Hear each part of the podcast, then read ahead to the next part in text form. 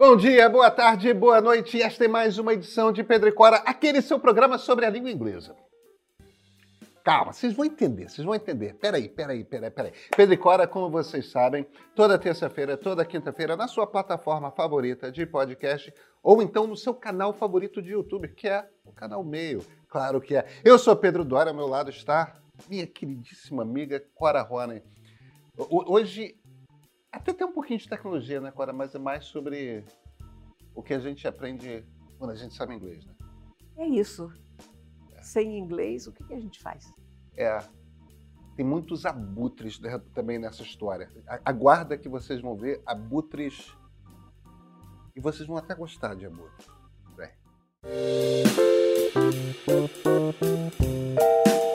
A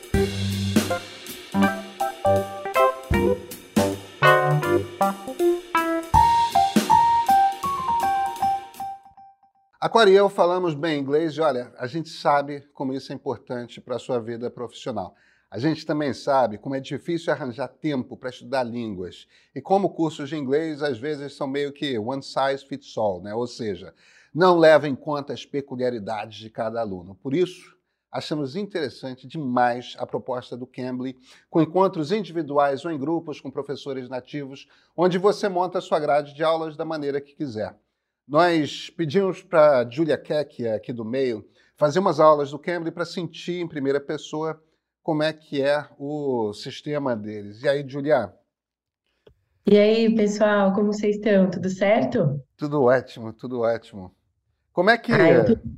Ah. fala, fala um pouco de como é que é a sua relação com o inglês. Então, é, quando eu era mais nova, eu acho que, como boa parte né, dos brasileiros, eu não tinha lá muita grana sobrando então, eu estudei num colégio particular que as pessoas tinham condições e faziam é, aulas em escolas de inglês e tudo mais.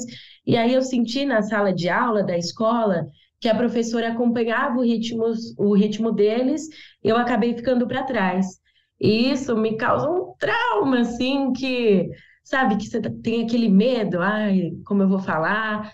Tempo passou, saí da escola, é, aprendi o inglês, só que ainda para falar, eu sentia que ele era bem enferrujado, que eu tinha esse medo, essa trava, que, sabe, que a gente aquele receio, ah, eu vou falar, as pessoas vão julgar meu sotaque, se eu estou falando algo errado, enfim. E aí eu deixei isso meio de lado por muito tempo. Pensei em retomar, fazer aula em escolas normais, em escolas de línguas, mas me desanimava ter que fazer aquelas liçõezinhas. Aí eu ia no, na, nas escolinhas, diziam, ah, é sete, oito anos de curso. Eu pensava, meu, daqui sete, oito anos eu já queria estar voando, não, não vou. Como é que eu vou sentar, fazer, fazer livrinho, preencher essa história? E aí o Cambler apareceu como uma luva, assim, caiu no meu dia a dia certinho. E como é que foi? Como é que, como é que funciona? Como é, como é que é a então, é um site que gente... você entra? Como é que, como é que é?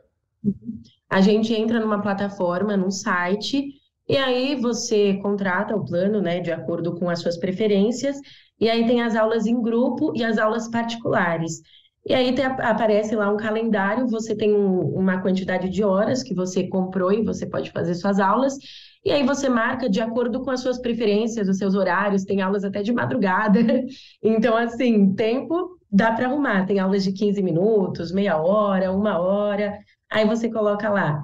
Você quer uma aula nível básico, intermediário, avançado, conversa, os professores, né, os tutores são de vários países e as aulas em grupo podem ser com até três pessoas de vários lugares do mundo. Então, uma coisa que, que foi bem bacana nessa vivência é que eu venho, eu tinha um receio aí do meu sotaque, só que nessas aulas em grupo a gente faz com pessoas de outros países e no final das, no, fim, no fim das contas, todo mundo se entende, você vê que o inglês é prática mesmo. E eu entendi que é me soltando que eu vou praticando a língua. Então, acho que foi muito bom nesse sentido. Mas é bem fácil, você abre ali o site, marca a sua aula.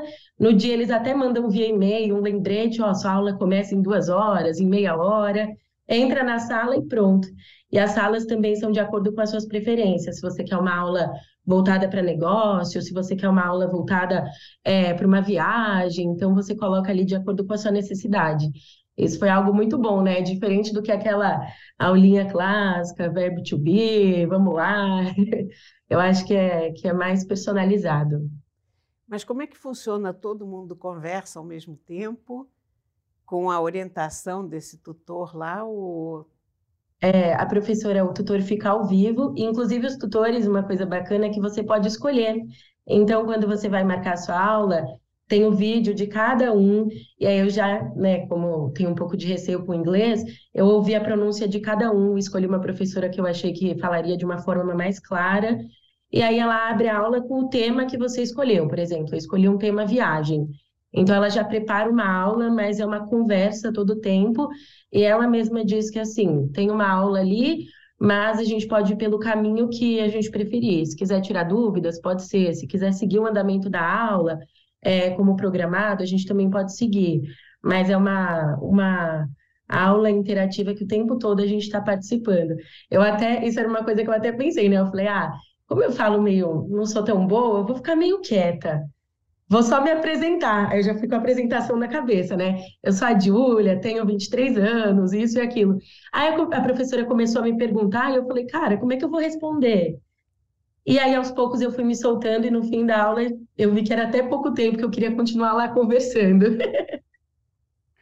e, e vem cá, você quando escolhe esses tutores, são sotaques diferentes que eles têm também? Tipo, são Austrália, Reino Unido, uhum. Eh, Estados Unidos, África do Sim. Sul, sei lá, tem, tem gente de tudo quanto é canto?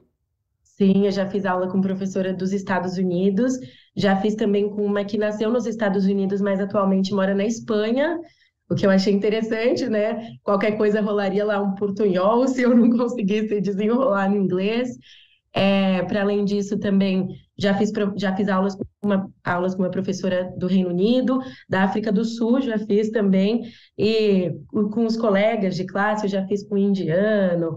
Enfim, eu achei bem bacana isso, que no fim das contas todo mundo se entende, né? E agora eu comecei no nível básico, acho que eu já vou me arriscar nas aulas intermediárias. Mas já, Júlia? Ah, eu acho. Eu achei que eu me saí bem. então você vai continuar no curso? Curso não, é plataforma. Pior que eu já tô, eu já tô espalhando para todo mundo. Gente, faz o Cambly, se arruma sempre uma brechinha aí no seu dia, dá para encaixar, dá para fazer. E tá sendo bem bom para destravar eu acho que é uma coisa que você pode seguir até para a vida, sabe? Quem já, quem já fala bem inglês, mas precisa desenferrujar, então tá, senta 30 minutinhos ali, conversa com um nativo, dá aquela destravada e segue a vida. Eu acho que, que é muito bom para esses momentos também. Ah, super bacana. Julia, muito obrigado, hein? Obrigada a você, eu que agradeço. Thanks. pois é, gente. O Cambly está patrocinando esse nosso episódio de Pedro e Cora e ofereceu ó, um desconto especial para quem utilizar o código, anota aí, Pedro e Cora, tudo junto na sua inscrição. Aproveitem. Cora, você consegue trabalhar sem inglês? Eu não, não consigo. Não, não consigo não. Eu acho que 80% do que eu leio, e não é só trabalhar, hein, é viver do modo geral, acho que 80% da minha leitura e do que eu consumo em internet, livros e tal, é inglês.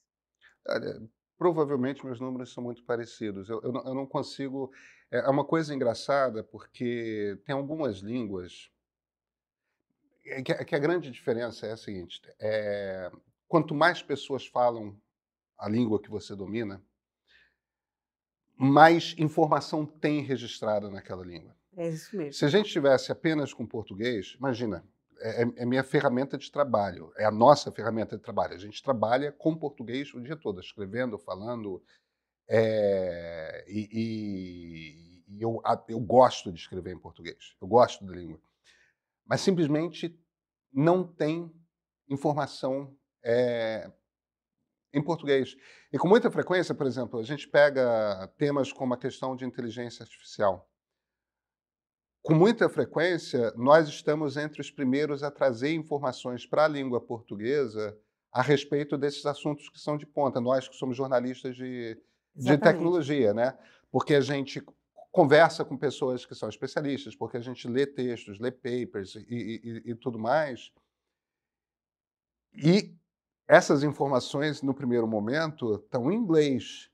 É claro que outras línguas muito faladas, né, é, francês, espanhol, tudo mais, têm esse tipo de característica também. É, mas o inglês é meio que, pelo menos no Ocidente, a língua franca, né? É a língua franca. Eu, eu me forço, às vezes, a fazer pesquisas em francês ou em italiano, meio que para não perder as línguas, sabe? Pra... Uhum. E também, sei lá, porque você tem uma coisa feita a guerra da Ucrânia, então você quer visões um pouco diferentes do que as que chegam em, só em língua inglesa, mas a sensação que eu tenho quando eu estou em, em francês ou em italiano é sempre que eu estou numa língua estrangeira. E o inglês eu já já incorporou. Já incorporei de uma tal maneira que a transição é automática. É. Eu não, não tenho nenhum, nenhum problema com o inglês. Agora, aí a gente fica pensando também, engraçado, a livre associação de ideias, né? a gente fica pensando em pesquisa. Eu, por exemplo, escrevi a coluna dessa semana sobre uma crise. Sua coluna do Globo. A minha coluna do Globo. Sobre a crise de abutres na Índia. Crise de abutres na Índia há uma mega crise de abutres, não só na Índia, como em todo o Sudeste Asiático. 99% da população de abutres morreu, sumiu nos últimos 30 anos. Ai, que interessante.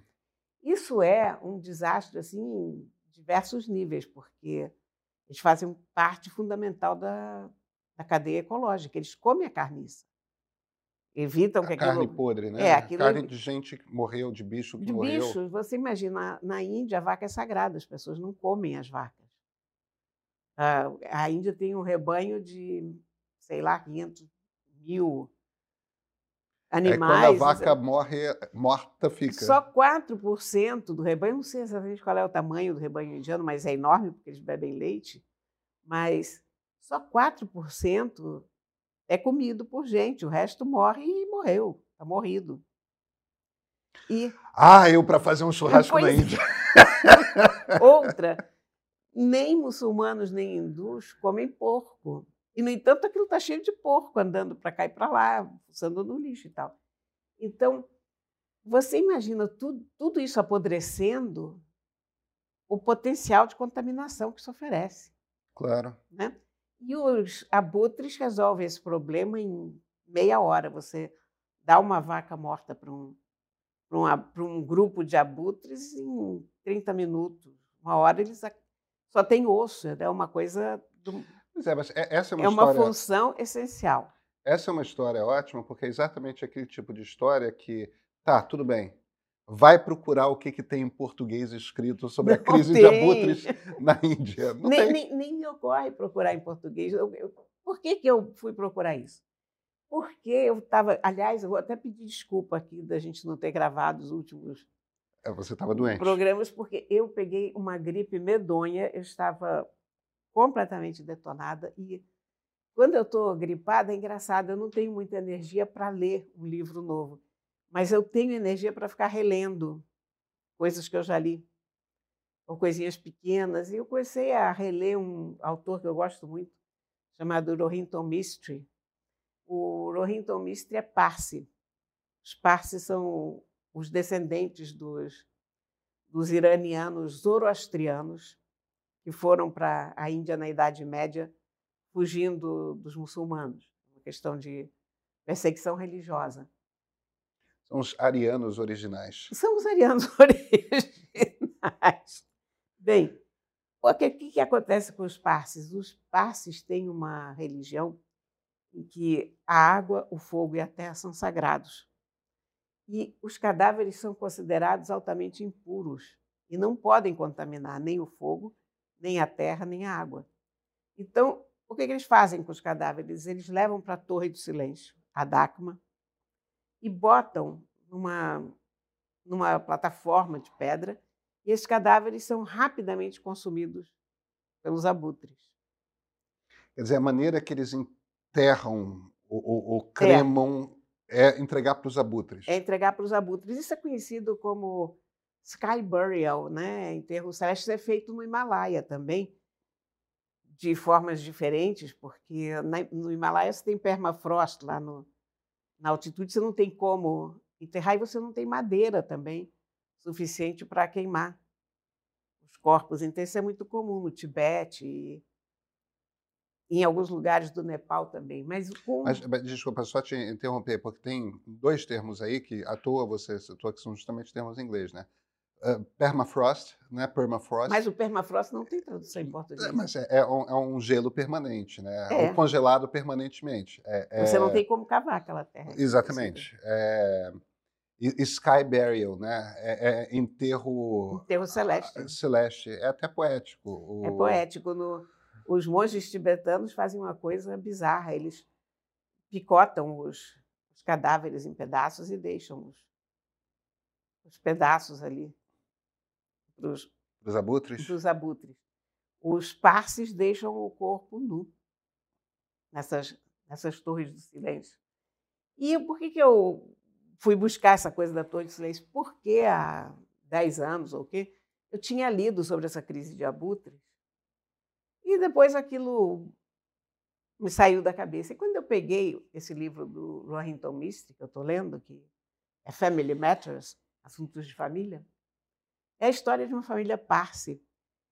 E eu comecei a ler aquilo e pensei, digo, e aquela crise dos abutres? Já se resolveu? O que está acontecendo? Então fui pesquisar. Resolvi escrever a coluna sobre isso. Aí você percebe também como é que você perde tempo. Né? Porque você pensa, nossa, levei seis horas para escrever uma coluna. Não. Aí eu precisava saber o que está acontecendo com os abutres. Aí você começa a ler sobre os abutres, que são, é um assunto fascinante. Aí você descobre que tem uma entrevista do ministro do Meio Ambiente indiano sobre o assunto no jornal The Hindu. Vai para o jornal The Hindu. The Hindu, para pegar o arquivo, você tem que ser assinante premium. Mas eu não quero ser assinante premium do The Hindu, porque eu não tenho mais como ler as várias coisas que eu assinei. Agora, imagina se eu assinar o The Hindu. Então, você volta para a internet para tentar descobrir como ler o Derrindo de graça, como pegar aquele artigo do Derrindo sem ter que se, se registrar como assinante premium. Aí você encontra lá num cantinho alguém recomendando um browser chamado Brave. Já ouviu falar? Nunca ouvi falar. Ótimo, maravilhoso, recomendo. Aí você baixa o browser Brave Browser. Antes, você lê se aquilo não vai infectar a tua máquina, porque eu também não saio baixando qualquer coisa para minha máquina sem fazer um mínimo de pesquisa. Aí você está vendo onde é que o tempo vai, né? Por que a gente leva seis horas para escrever? Aí, finalmente, baixei o, o browser. Aí, tive acesso à entrevista do, do ministro indiano, Descobri que nada de novo aconteceu no fronte. As populações selvagens de abutres continuam muito enfraquecidas, já, eles já pararam de cair, mas continuam muito enfraquecidos. E o que é que está matando os abutres? Isso eu já sabia, mas eu fiquei sabendo novamente. É uma coisa chamada diplofenaco. Tipo diclofenaco de potássio? Diclofenaco é o nosso conhecido Voltaren. Isso. Anti-inflamatório, pois diclofenaco é. Diclofenaco de potássio. Então, é... esse remédio foi aprovado para uso veterinário no começo dos anos 90 na Índia. Ele é inócuo para inofensivo para o gado, mas ele é letal para os abutres. Ele dá falência renal nos abutres. Aí eles comem a carne do boi, e da vaca? Eles comem, eles comem a carne do, dos animais que foram tratados com diclofenaco e morrem. E a questão é a seguinte: se você tiver 1% do número de vacas mortas contaminadas com diclofenaco, isso já elimina 60 a 90% da população de abutres. de abutres. Mas, na verdade, 10% das vacas mortas estava contaminada com isso. E foi muito difícil descobrir o que foi, porque caçar abutre é proibido na Índia, mesmo por motivos científicos. E achar os cadáveres dos abutres em condições de você pesquisar também era impossível, porque você imagina, faz 40 graus. Naquele país cai um abutre morto aqui, está podre em 10 minutos, não tem mais como sequer fazer essa pesquisa. E foi uma ONG chamada The Peregrine Fund, que é uma ONG que estuda rapineiras, que conseguiu descobrir isso em 2002, 2003. Aí que eles conseguiram chegar ao culpado da mortandade dos abutres. Aí, em 2007, a Índia proibiu, Nepal proibiu, Bangladesh também, Paquistão. O, o uso de, o uso de, de potássio na. De diclofenaco para uso veterinário. Evidentemente, sendo a Índia, a Índia tem muita gente que continua usando, porque continua sendo fabricado para pessoas, e tem veterinários que não confiam nos novos remédios, principalmente o meloxicam, que não tem problema nenhum, são funcionam perfeitamente com gado, porém mais caro. Então eles pegam aquele remédio feito para uso humano, juntam não sei quantos, quantas embalagens e dão para o gado, e aí matam mais não sei quantos abutres. abutres com o agravante que ninguém quer manter o abutre vivo também, né? As pessoas não têm muita simpatia pelo abutre. Ele não é um animal fofinho. Agora, veja bem, eu sou Flamengo e o símbolo do Flamengo é o primo do abutre, né? É o urubu. Olha, eu tenho a maior admiração por, por rapineiras, por, por, por, Aliás, eu tenho admiração por tudo que é animal. Agora, eu fui ler um pouco sobre os abutres é um bicho tão bem desenhado, né? Você vê que aquela cara pelada dele e aquele pescoço pelado tem uma razão de ser. Ah, é? Claro, porque como ele se alimenta de carniça, se ele tivesse pena, ele teria onde acumular bactérias. Ah. Então ele tem uma cara limpa para não ter esse problema. Para ser limpinho. Para ser limpinho. E uma série de doenças. Qual é o problema de você não ter mais os abutres? As carcaças de animais estão sendo devoradas por ratos e por cães vadios, principalmente. Mas nesses caras, as doenças do gado proliferam. E eles podem se tornar transmissores de raiva, de peste, de antrax. O urubu não, o urubu tem um suco gástrico que mata tudo. A bactéria chegou no suco gástrico do, do urubu, pá, do, do abutre, morreu. Aliás, é por isso que os abutres fazem cocô nas próprias patas. Que todo mundo acha uma coisa muito nojenta, mas aquilo ali é um desinfetante poderoso. Então, não há perigo ele andar no meio do lixão e da coisa podre com aquelas patas, porque a pata está inteiramente protegida pela sua merda sagrada. Tá vendo que coisa bacana? Seis horas de pesquisa na internet Aí são duas da manhã, você começa a escrever a coluna e você não sabe o que, que você ficou fazendo na internet até aquela hora, né? E tudo isso em inglês, evidentemente. É. Sabe, a, a, primeira coisa que me bate a, na cabeça é. Eu, eu, tenho trilhões de histórias dessas de que.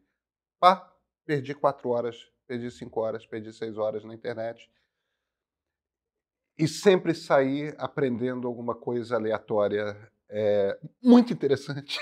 Essa coisa do, dos abutres é maravilhosa, é, não é? super interessante, super interessante. Você acaba de dar uma aula sobre um assunto absolutamente aleatório e, no entanto, muito interessante. e olha, é. o problema dos parceiros não está resolvido, não. Porque quando eles punham os corpos lá nas Torres do Silêncio, um corpo era liquidado em 20 minutos, meia hora pelos abutres. Agora, os corpos estão levando meses para desintegrar. Então, isso cria toda espécie de problemas, cria problema de cheiro ruim em volta, aquele problema também moral, né? Está lá o teu familiar apodrecendo, é desagradável a ideia, né? Então, eles têm tentado botar placas solares, que são basicamente espelhos para acelerar o processo de decomposição, estão tentando criar abutres em cativeiro. em cativeiro nas proximidades das Torres do Silêncio, mas isso também não tem dado muito resultado ainda. Enfim, é um problema sério. Mas os parse também estão em extinção. porque eles têm uma, eles são uma comunidade muito rica, muito influente na Índia, mas eles têm uma taxa de nascimento muito pequena e os mais jovens têm migrado direto. Então, a própria cultura parsi está acabando. Hoje tem 50 mil parses em Mumbai. Não fala mais Zaratustra? Não, Zaratustra está quieto, meu filho. Agora, hoje é dia de livro, não é? Hoje é dia de livro. E o que, é que você nos Ah, traz? olha aqui. Você se lembra que eu trouxe no outro dia um, uma graphic novel É claro que eu lembro. da Alison Bechdel? o- Sim. De quem eu gosto muito. pois é, o- sobre a forma física, sobre os exercícios. Isso. que eu achei que eu nunca ia ler na vida e eu acabei achando um negócio fenomenal. Olha, teve um repeteco dessa história na minha vida essa semana, sabe? Dragon Hoops. Dragon Hoops, do Jin Yang. Esse cara, o Jin Yang, esse cara escreveu uma das melhores graphic novels que eu conheço, chama O Chinês Americano. Esse eu não conheço. Ah, isso é genial, isso é a história dele crescendo nos Estados Unidos. Ele é chinês-americano. Isso aqui chegou e é uma história sobre basquete. Você vê que a capa tem todo jeito de bola de basquete, né? Ela tem esse- essas linhas pretas aqui, ela tem uma textura que imita uma. E hoops sem cestar, né? É, jo- jogar na cesta.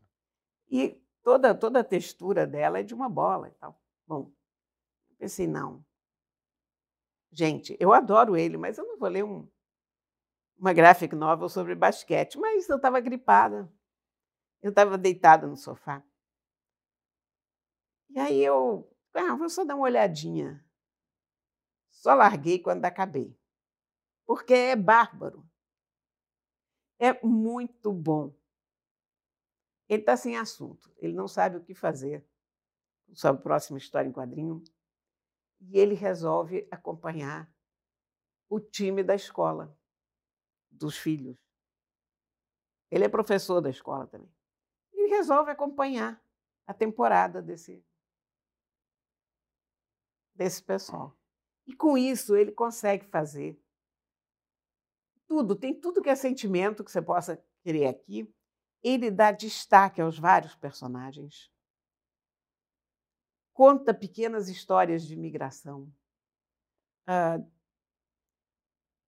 há um suspense genuíno se eles vão ou não vão conseguir, afinal de contas, ganhar o campeonato. Rivalidade esportiva, bullying, entra de tudo aqui. De tudo. E acaba sendo uma história fabulosa e graficamente muito bem resolvido. O, quando, quando ele faz a arte dos jogos, você vê o filme na tua frente. Você entende perfeitamente a velocidade em que aquilo está acontecendo, as cestas. Enfim, olha, super recomendo. Para todo mundo, todo mundo que gosta de uma boa história. Quem gosta de basquete, então vai morrer. Porque para mim foi uma ótima história, mesmo eu sendo indiferente ao basquete. Não vou É. dizer que eu não gosto de basquete, eu, eu sou indiferente a basquete, não me, não me diz nada. É, é- é uma escola secundária. Um É uma escola school. secundária, exatamente. É- é- tem uma coisa meio de coming of age story, de, de- desse momento do- da adolescência. Tem, e- tem, e, e vários personagens param- passam por isso, porque chega um momento quando eles já vão sair do do ensino médio, que é o último ano deles. E também descobri que o basquete foi inventado, que é uma coisa que eu não tinha a menor ideia. Você sabia que o basquete foi inventado? Como assim? Não, não sabia. Eu Explica. sempre achei que o basquete era uma coisa feita futebol que estava aí a vida. Não, ele foi inventado no século XIX porque havia uma escola e de uns, uns rapazes já meio homens adultos tal, um- meio que um reformatório, e aquele pessoal precisava fazer exercício, e era uma dificuldade botar aquelas pessoas para fazer exercício. E era uma escola pobre, não tinha espaço. E aí o professor ficou pensando, eu tinha que fazer um jogo de bola com essa, galera, mas jogo de bola, futebol, ele precisaria ter um gramado enorme. Não tinha espaço lá, era uma escola pobre, não tinha espaço para futebol. Então ele pensou, bom, o que, que podem jogar dentro?